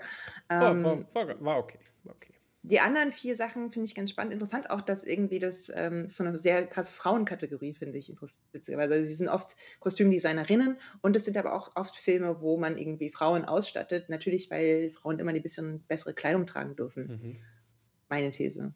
Ich bin ganz ehrlich, ähm, für, ich bin jetzt ehrlich natürlich, hm, wie soll ich unehrlich zu euch sein, aber mein Liebling wäre Emma, mhm. weil ich, ähm, aus dem einfachen Grund, weil Emma schon oft verfilmt wurde und aber die Art und Weise, wie hier Kostüme zum Beispiel ja. gemacht wurden, nochmal was Neues zu diesem, äh, zu diesem Film hinzufügen können, was vorher noch nie da war, sieht alles aus wie ein richtig guter Macaronladen und das macht einfach Freude und ansonsten ja, wahrscheinlich Mank, weil es irgendwie aufregend ist. Gerade diese auch. Szene, ähm, diese Kostümszene mhm. am New Year's Eve, wo Weißwein und Fisch ja, sich nochmal Hallo sagen dürfen. Genau, ich gehe ich geh mit Mank auf jeden Fall auch in diesem Falle, aber ich würde es natürlich auch Emma gönnen, aber ich würde es auch äh, Mulan ein bisschen gönnen, weil ich fand, es schön sah es aus. Das stimmt. So. Das stimmt. Dann Deswegen sage ich, es ist schwierige Kategorie, um sich zu entscheiden, finde ich. Ja, ich finde allgemein dieses Jahr ist recht schwierig, äh, sich äh, in vielen Kategorien zu entscheiden. Es gibt hm. nicht, äh, äh, nicht jeder kann Soul sein und definitiv alles abräumen. Aber ähm, deswegen ist es wirklich schwer dieses Jahr. Es ist ein dichtes Feld. Dann äh, sind wir bei beste Kamera und zwar Sean Bobbitt, Judas and the Black Messiah, Eric Messerschmidt für Mank, Dariusz Wolski für News of the World, Joshua James Richards für Nomadland und Fedon, Fedon Papa Michael für The Trial of the Chicago Seven. Mein Favorit, äh, weil ich das wirklich kameratechnisch am schönsten fand und das, was eingefangen wurde, ist äh, Nomadland, Joshua James Richards. Mhm. Aber ich könnte mir auch vorstellen, dass Herr Messerschmidt es machen wird. Hm, war auch eine Kamera, die viel Intimität erzeugt hat, fand ich. Mhm. Deswegen mochte ich das bei Mank eigentlich ganz gerne. Ich gehe aber auch mit Joshua James Richards mit, weil ähm, die Art und Weise, wie Natur gezeigt wurde, mhm. ist natürlich ja. Wahnsinn. Also das ist, ähm, ja, die ersten 30 da ist Minuten. viel Kunst, sehr viel, sehr mhm. viel Kunst, finde ich, hinter dieser Kameraführung. Und ja. deswegen, da geht, glaube ich, der Oscar hin. Ja, ich denke auch. Beste, bestes adaptiertes Drehbuch, das heißt, es gab schon mal und wurde als Film für euch entwickelt, ist Borat Subsequent Movie Film, was mich ehrlich gesagt etwas überrascht hat. The Father, Nomadland, One Night in Miami und The White Tiger. Mhm. Und für mich hier zwei, ähm, zwei Favoriten. Zum einen Nomadland, weil ähm, ja. zu diesem Sachbuch, das existiert, mit realen Geschichten, die sie gesammelt hat, natürlich eine tolle Ebene hinzufügt und es dadurch unfassbar gut funktioniert. Also diese, mhm. was ich aber fast finde, ehrlich gesagt, das fühlt sich für mich eher an wie der Regie-Oscar und nicht für das, wie der Drehbuch-Oscar. Aber mhm. ich glaube, dass sie das beides kriegen wird dafür, ja, wie sie damit umgegangen ist mit dem Stoff. Ähm, mein Favorit ist natürlich wieder The Father, mhm. weil ich persönlich finde, wir haben viele Theaterfilme in diesem Jahr gesehen, weil wir wirklich auch nicht ins Theater gehen durften. Und The Father ist der einzige Film, wo ich sagen würde, hier hat das funktioniert, das Theaterstück in mhm. Film umzuwandeln, ohne dass ja. es für mich wirkt wie ein langweiliges Theaterstück, weil man eben mit der Art und Weise, wie Film das leisten kann, ähm, wirklich auch einen Film mhm. gemacht hat und irgendwie nicht ein Theaterstück auf 2D. Ja. Ich, ich muss sagen, ich würde es auch noch äh, The White Tiger gönnen. Das hat mir wirklich sehr großartig gefallen. Ich kann es nur empfehlen, auf Netflix zu sehen. War ein sehr, sehr guter Film. Ich war sehr unterhalten. Schönes, schöne Bilder, schöne Geschichte. War super. Mhm. Dann sind wir bei besten originalen Drehbuch und zwar Judas and the Black Messiah, Minari, Promising Young Woman, Sound of Metal, The Trial of the Chicago Seven. An dieser Stelle würde ich sagen, Promising Young Woman wird es machen. Emerald Fennell äh, hat da echt einen Knaller rausgehauen und äh, ja, ich glaube, da wird der Oscar hingehen. Ja, ganz interessant. Ich habe gestern einen Artikel dazu gelesen, dass das ein sehr kontroverser Film übrigens ist. Wollen wir spoilen? Wir spoilen mal nicht. Aber bezüglich auf der Art und Weise, wie das Ende aufgefasst wird, mhm, ähm, ja das Habe ich auch gesehen. Ja, das ist sehr interessant. Ähm, ich persönlich fände Minari auch schön, weil das eine sehr zärtlich erzählte Geschichte mhm. ist, ähm, aus einer Perspektive, die noch nicht so oft gehört wurde, was natürlich für Promising Young Woman auch gilt. Zwei ganz tolle Filme, zwei Oscars, die es total verdient hätten. Wehe, das geht an The Trial of Chicago 7, bloß weil der Papa von irgendwem das gemacht hat und danach, wie auch immer. Wehe, mhm. so ein blöder Film, ehrlich mal. Bin, ich bin einfach richtig sauer, dass. Ähm, Blöd ist er jetzt nicht, aber er ist halt. Natürlich, also, ich bin einfach sauer, halt dass Small X nicht nominiert wird, aber The Trial of the Chicago 7. Ja, Small X, ist, Small X ist problematisch, weil das ja als Limited Series gilt. Genau, aber die erste, die, der erste Film, ich habe schon wieder welche. Mangrove. Wie heißt Mangrove ist mhm. einfach ein Standalone am Ende des Tages, auch ein 90-minütiger. Kannst du, kannst du natürlich sehen, alles, alles, was über 60 Minuten ist, ist ein Langfilm. Aber, Richtig, ähm, und das äh, Mango das ist einfach so viel besser als The Trial of Chicago 7 in ja, all all seinen Ausmaßen. vollkommen mit dir mit, aber ich glaube, das ist, eine, das ist das Problem, dass das als Serie rauskam und nicht als Film lief und damit auch nicht im Kino lief in LA oder New York und deswegen konnte es nicht nominiert werden. Buh, buh, buh. Man macht, weißt du, die machen die ganze Zeit machen sie Ausnahmen. Letztes Jahr plötzlich. Ja, aber ähm, da musst du, da muss das im Kino ja? gezeigt werden. Das liegt ja am Ver Vertreiber, an, an, der BBC oder wer das produziert ja, aber das hat. Gefühlt, dieses Jahr lief gar nichts im Kino. Doch, es wurde zumindest auch, wenn da vielleicht nur ein Kino in LA war und äh, du konntest da hingehen, dann hast du das nominieren können. Wenn das nicht gemacht wurde, kannst du auch nicht nominiert werden. Gut, ihr seht, es ist, ähm, ich finde, es ist fast schon deutsche Bürokratie was hier verhindert, dass der bessere Film was kriegt. Gut, aber meint, aber besser die, Dokumentarfilm. Scheiße, Chicago 7 kriegt es doch eh nicht. Also. You never know with Komm, them. Wollen wir jetzt eine Wette abschließen? Uh, Collective, Crip Camp, The Mole Agent, My Octopus Teacher und Time. Ich finde ein, oh, das, ein das wahnsinnig äh, buntes Potpourri, finde ich auch, oder? Sie sind alle sehr unterschiedlich. Ja. Also ich muss ja sagen, Time, ich habe es ja nachgeholt, also du es ja gesehen hast, das ist einer der Filme, die ich nicht gesehen hatte im letzten Jahr und äh, der äh, war richtig gut. War, also ich glaube, wenn der, wenn Time später gewesen wäre, würde der gewinnen. Ich glaube, so gewinnt er nicht. Ähm, My Octopus Teacher, ich habe geheult. Der war so, diese. Ich habe auch geweint und das ist das Irreste, Leute. Das ist ein, es ist ein Film Oktopus. darüber, wie eine Person die ganze Zeit tauchen geht und sich mit einem Oktopus anfreundet. Mhm. Und man denkt sich so, und ich dachte, weißt und dann du, ist man am Ende, sitzt man da und heult. Also, und das muss ich sagen, das ist Wahnsinn, was dieser Film Und ich, ich, fand auch so krass, ne, als dann, also kleiner Spoiler-Alert hier an dieser Stelle, äh, mal kurz weghören, wer den noch nicht gesehen hat, aber als er dann, als er dann sagt hier, oh, und dann äh, kam sie das letzte Mal zu mir und hat mich umarmt, mhm. ich dachte, nein, ich mach das jetzt aus, nein, ich habe geschrien hier, den Fernseher angeschrien. I know. Ich kriege schon wieder so Pipi in den ja, ne? Augen, wenn ich nur dran denke. Ja. Und das muss man sagen, dass der Film das schafft, ist schon Wahnsinn. Also es ist ein sensationeller Film. Mhm. Ähm, ich mochte den voll gerne, aber, aber ich bin Crip doch sehr auch? dafür, dass äh, Crip Camp diesen Oscar ja. bekommt weil äh, hier Spotlight auf eine Bewegung, die ja. irgendwie jahrelang untergegangen ist, gelegt wird. Der Film ist toll erzählt, der ist, der macht das auf eine ganz wunderbare Art und Weise, geht er an ein Thema ran, das vielen Leuten unangenehm ist, weil sie immer nicht genau wissen, wie sie darüber reden sollen, mhm. zum Beispiel. Und hier wird genau aus der Perspektive derjenigen erzählt, die eben das miterlebt haben. Und dafür, ja. finde ich, sollte dieser Film einfach den Oscar kriegen. Punkt. So. so ist es.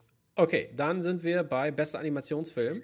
Und zwar ist da nominiert Onward, keine halben Sachen. Um, Over the Moon auf Netflix zu sehen. A Shaun the Sheep Movie, Farmageddon, Soul, Soul und Wolfwalkers. Äh, ich muss ja sagen, ich habe ich hab meinen Wolfwalkers Print bekommen, by the way. Und es ist immer noch mein heimlicher Favorit. Ich werde demnächst ein Unboxing machen, wenn noch ein, zwei mehr sind. Hier, schau, ist ja, immer noch mein Handy-Hintergrund. Oh, there you go.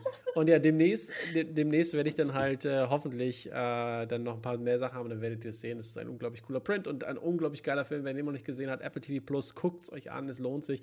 Es ist mein persönlicher Favorit, aber ich glaube, Soul wird es leider gewinnen, so wie alles. Und äh, ja, ich bin 100% bei dir. Ja. Ich bin aber auch, das ist so, also es stört mich auch nicht, wenn Soul das kriegt. Weißt du, das ist jetzt mhm. nicht so, manchmal weiß man ja, dieser Film ist halt einfach, die sitzt in den besseren Startlöchern und wird es machen und dann denkt man sich so, ach schade, weil eigentlich ist der andere der bessere Film. Aber hier finde ich, es sind beides fantastische Filme. Ja. I'm not, I'm not sad. Ja, es ist schwer. Dann bester internationaler Film. Ähm, der Rausch aus Dänemark, Better Days aus Hongkong, Collective aus Rumänien, ähm, The Man Who Sold His Skin aus Tunesien und Quo Vadis, Aida aus Bosnien-Herzegowina. Mhm. I don't know. Gibt ein großes Fragezeichen bei mir. Ich habe nur der Rausch gesehen, den ich ja nicht mochte. Ja. Ich glaube, der ähm, Ich scheine offensichtlich die einzige Person auf der Welt nee, zu sein. Nee, nee, nee. Ich hatte mehrere Leute, habe ich da gehört, die das nicht mochten. Ähm, ich, und deswegen, ich, ich würde sagen, der Rausch. Äh, Kuvadis Aida war auch sehr gut, muss ich sagen. Collective fand ich auch super interessantes Thema. Und äh, ja, The Man Who Sold Skin war okay. Better Days äh, Hongkong war auch okay.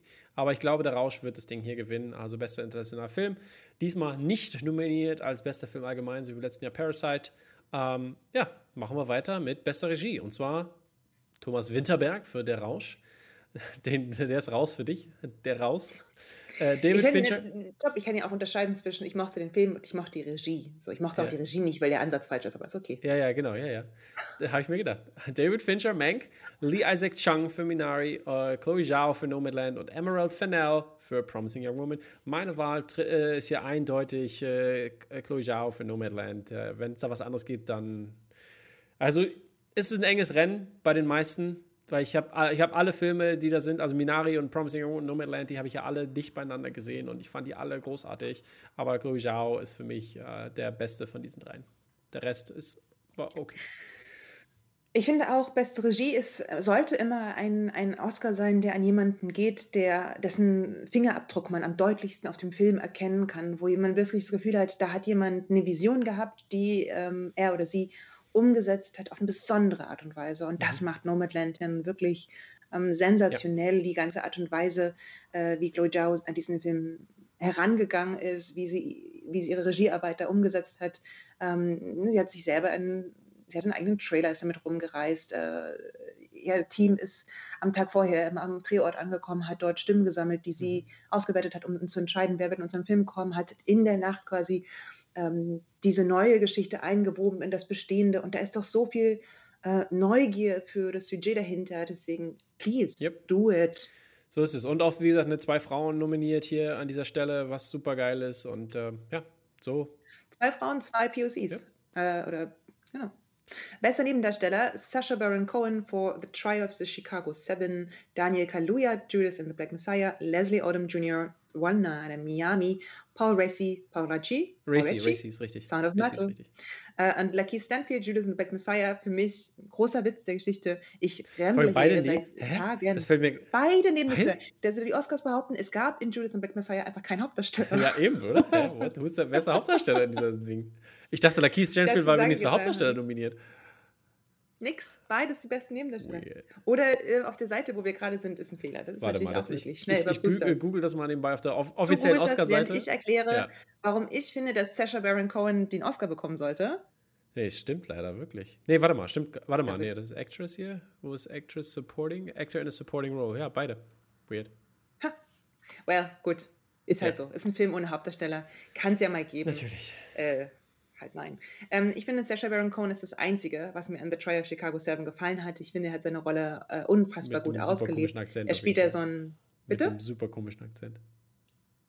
Ist egal, aber er hat so einen. Ähm, ich finde, der, der, der, macht den Film ein wenig lebendiger. Das ist vielen Schauspielern in diesem Film nicht gelungen. Das ist dem Skript nicht gelungen. Das ist irgendwie diesem ganzen Film nicht gelungen. Aber seine Figur übrigens eine sehr tragische ist, weil sie ist so ein richtiger Anarchist und der wird auch später sich zum Beispiel so, ich weiß gar nicht, ich habe vergessen den Namen, ähm, das ist einer von diesen großen Satyrikern aus USA, Art. Mhm. Ja, ja, ja, ja, ja, ähm, der sich später auch zum Beispiel aus Verzweiflung umbringen wird, ja. dass die Welt sich nicht verändert. Und ich finde diese, diese Melancholie, diese Verzweiflung, aber gleichzeitig auch diesen, dieses Interesse daran, was zu verändern, das verkörpert er super, hat mir große aber das Freude ist dein, gemacht. Dein, dein Tipp? Dein Tipp, Sasha Baron ist mein Favorit. Mein okay. Tipp ist Leslie Odom Jr. Okay, äh, mein Tipp äh, ist äh, auf jeden Fall Daniel Kaluuya. Der übrigens als erster ähm, britisch, äh, Afro-Brite ähm, nominiert wurde. Ever als bester Nebendarsteller. So. Äh, und mein persönlicher Favorit ist aber, ich glaube, Daniel Kaluuya macht, mein persönlicher Favorit ist Paul Racy. Unglaublich. Der hat den Film so krass alle an die Wand gespielt und das war Top. Das ist äh, derjenige, der ältere der, Herr, der äh, ihn da empfängt. Richtig, genau. Hm. Ne? Ja, fand ich großartig. Also ich, ich Ist zum Beispiel, finde ich, eine Kategorie, ähm, wo es mir sehr ja. schwer fällt, wo ich alle fünf äh, Schauspieler extrem mhm. großartig fand. Großer, ich auch. Da können es alle kriegen. Mehrwert für alle die Filme, in denen sie mitgespielt haben. Alle können es kriegen. Ähm, auch hier so eine Kategorie, wo ich denke, so freue ich mich über alles. Mhm. So. Und auch ein sehr diverses Feld zum Beispiel. Ist ja. ja kein per se wirklich weiße Person dabei. Weil auch Sacha Baron Cohen ja im Prinzip ähm, keine weiße Person ja. in dem Sinne ist. Jewish. Beziehungsweise irgendwie ja schon, aber ihr wisst, was Paul Racy ist die Einzige, glaube ich. Der Einzige, der. Genau, weiß, weiß aber er ist ja, ich weiß nicht, ist er selber auch der? Ich glaube ja. Ich, glaub, nee, nee, ich glaube, der ist auch. Genau, und dann. Ja, genau. Also, genau, als er, diverse Person, ne? okay, ja, alles klar. Diverse, ist eine diverse ja. Gruppe und das finde ich schon mal ganz cool. Dann, beste Nebendarstellerin, Maria Bakalova für Bora 2, Glenn Close, Hillbilly Eulogy, uh, uh, Olivia Colman, The Father, Amanda Seyfried und Menk und Yu Young Yoon uh, aus Minari. Ich glaube hier persönlich, äh, Amanda Seyfried wird es machen, aber Olivia Colman würde ich es auch gönnen. Olivia Colman für diesen unglaublichen Gesichtsausdruck. Dieses Permen, oh, das, oh, ging die mir nah, wirklich. Mhm. Also ich liebe die ja immer, aber ich finde, in dem Film ist sie mir nochmal näher gegangen. Für diesen, diesen unfassbaren Schmerz, den sie empfindet, aber den sie weglächeln muss. Mhm. Diese, dieser Zwiespalt, den sie da als Tochter empfindet. Ja. Huh, gebt ihr einfach das Ding. Die hat es schon wieder verdient. So ist es. Bester Hauptdarsteller.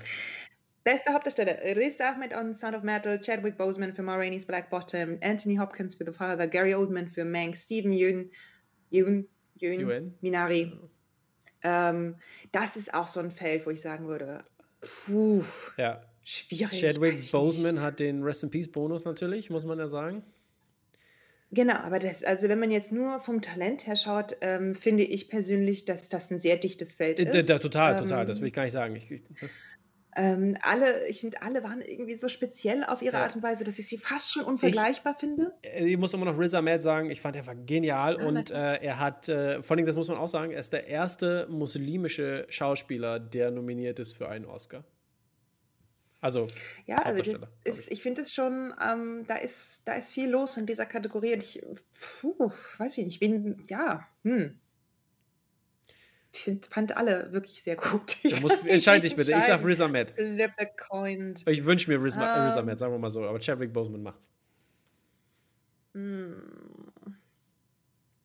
Der Heath Ledger Bonus, weißt du doch. I know, I know. Aber ich finde auch Oldman und Hopkins, diese beiden alten Urgesteine, äh, haben ihre Rollen wirklich mit besonderer, Aber die haben schon, besonderer die haben Grandesse ausgefüllt. Ja, klar, haben die schon. Äh, hätten sie sich trotzdem für diese beiden Rollen verdient? Ja, ja. aber du musst ja, du musst ja auch. Ja, und auch klar, Steven Yeun war alle, total berührend. Alle haben es verdient. Aber Du musst ja immer denken, ich, halt. Ich habe ja schon beim Golden Globe gesagt, ich finde, Chadwick Boseman war okay, aber mir viel zu überdreht in dieser Rolle und ehrlich gesagt ging so. so ich weiß nicht, ich bin nicht überzeugt gewesen von dieser Figur und die hat, ja, ich schön. finde, dass auch dass Chadwick Boseman mich nicht überzeugt hat. So einfach das ist es. Deswegen würde ich sagen, ähm, geht auch Riz Ahmed oder Anthony Hopkins. Mhm. So. Ja, dann. Auch wenn er schon irgendwie viel zu einer Reihe hat zu Hause. Beste Hauptdarsteller. Beste Hauptdarstellerin, ich wäre nee, ne? Du hast gerade vorgelesen. Sicher? Ja. ja. Viola Davis, Ma Rainey's Black Bottom, uh, Andra Day, The United States was Billie Holiday, Vanessa Kirby, Pieces of a Woman, Frances McDormand in Nomadland, Carrie Mulligan, Promising Young Woman. Hier muss ich sagen, Frances McDormand, die trägt ja natürlich den Film genauso wie Carrie Mulligan in Promising Young Woman. Ähm, Vanessa Kirby fand ich auch sehr gut. Ähm, aber Viola Davis in Marines Back Bottom war schon wirklich sehr cool. Sie hat sich wirklich transformiert, was immer natürlich so eine ähm, Wichtigkeit spielt in der, in, der, in, in, in, in der Academy. Und Andra Day war auch wirklich sehr gut. Sie hat diesen Film wirklich Billie Holiday äh, genial verkörpert. Das war sehr, sehr gut. Ähm, ich glaube, Viola Davis wird es machen. Frances McDormand dich dahinter. Es ist ja auch wieder so ein Oscar-Rennen, wo wahnsinnig viele Oscars an Leute gehen können, die Dinge besonders gut verkörpert haben. Mhm. Und ich bin ehrlich gesagt ja dagegen, für sowas einen Oscar zu bekommen, weil ich, ähm, also klar ist es immer sehr, sehr eindrucksvoll, wenn jemand das geschafft, so sich selbst zu verwandeln in eine historische Figur mhm. und die besonders gut zu verkörpern. Das ist super eindrucksvoll. Und das kann man auch sagen, wenn Schauspiel bedeutet, ähm, die ultimative Mimesis, Nachahmung, dann sollte sowas immer gewinnen. Mhm. Ich persönlich finde aber, dass ähm, Rollen, die eben nicht so festgelegt sind, äh, weil eine real existierende Figur nachgespielt wird, oft die spannendere Rollen sind. Deswegen bin ich ehrlich gesagt für Carrie Mulligan, because ähm, sie hat Mal Mulligan, Mulligan, because sie hat da einfach, weiß nicht, sie ist so sie ist der Grund, warum dieser Film so spannend ist. Aber ich finde, das ist bei, das, das, kann ich genauso bei Frances McDormand sagen. Finde ich, ja, natürlich auch, aber ähm, ich finde, dass Frances McDormand in Nomadland wenig anders macht übrigens als in Three Billboards. Das heißt, du würdest ihr den Oscar für fast das gleiche Acting geben. Oh, there you go. She knows how to act. Ja, genau, aber das muss man, also, genau, aber ähm, Carrie Mulligan hat einfach so ein, so ein großes Repertoire an Dingen und bei Promising Young mhm. Woman zeigt sie nochmal ganz andere Dinge, die ich vorher von ihr so noch nicht gesehen habe und ähm, die sehr überzeugend aber sind, diese, diese, diese süße Bitterkeit. Das war schon, ist Oscar würdig, finde ich. Wie gesagt, okay. Carrie Mulligan, ich sage Viola Davis. Gut. Gut. Dann sind wir bei der letzten Kategorie, bester Film. Uh. Hier geht es um die Wurst sozusagen. Ähm, und äh, da sind nominiert The Father, Judas and the, Judas and the Black Messiah, Mank, Minari, Nomadland, Promising Young Woman, Sound of Metal, Trial of Chicago 7. okay. Also Trial of Chicago 7 können wir schon mal wegstreichen, äh, bin ich der Meinung. Ähm, aber äh, bester Film. Ich äh, muss da mitgehen insgesamt, weil äh, das für mich wirklich der beste Film war, den, also bewertungstechnisch, was ich auch persönlich gegeben habe, äh, ist Nomadland und für mich äh, war dieser Film wirklich genial und das vor allem durch die äh, Regiearbeit, durch das äh, Drehbuch, durch die, ähm, durch die Cinematografie und so weiter und so fort, war das für mich äh, einfach der beste Film des Jahres. Da ich, wie gesagt, die ersten 30 Minuten alleine haben mich so abgeholt, wenn ich daran denke, kriege ich Gänsehaut gerade. Und äh, deswegen ist dieser Film für mich der beste Film des Jahres. Ähm, dich gefolgt von vielen anderen, die ich auch sehr gut fand. Wie gesagt, das war in diesem Feld ist der einzige, der so ein bisschen nach unten abfällt, ist für mich The Trials of Chicago 7. Äh, Mank auch noch eine Stufe drunter, also, also aber über Trials of Chicago 7 und der Rest ist alles ungefähr auf der gleichen Stufe. Und ähm, ja. Mhm. Ich finde übrigens, ähm, seit langem habe ich das Gefühl, dass bei bester Film mal wieder was los ist. Mhm. Hier ist, ähm, das ist irgendwie nicht nur so eine so eine Mainstream-Publikumslieblinge wie damals äh, Green Book, wo man denkt so, meh, weißt du, sondern da ist so richtig viel Independent-Action los. Also The Phase Minari, Nomadland, Promising Young Woman, das sind ja alles, finde ich, mhm. durchaus so eine äh, visionären äh, Filme, die sonst eher, ja, so ein, so, ein, so ein kleines Publikum haben würden, würde ich sagen. Mhm. Also es ist jetzt nicht, ist jetzt kein, also es ist keine, es ist kein, kein große, es ist jetzt nicht das Dreigang-Menü, mit dem du immer sicher liegst, sondern da ist viel mehr los, viel mehr feinere Geschmäcke werden hier exploriert. Deswegen bin ich erstmal überhaupt nur ganz glücklich über alle Filme, mhm. die auf der Liste stehen dann sogar gleich zweimal Filme von einer Frau. Ähm, ich glaube auch, wir müssen ja nicht drüber sprechen, dass Nomadland hier den Oscar sich holt. Ich persönlich mag natürlich auch The Father, fand ich einfach wirklich gut. Ist ein Wunsch, ist auch okay, ist ein Wunsch. Es ist nicht mein Wunsch, aber mein Wunsch ist, glaube ich, eher, dass alle diesen Film schauen, okay. weil der so interessant mit dem Thema Demenz, mit Zeit und Realität umgeht.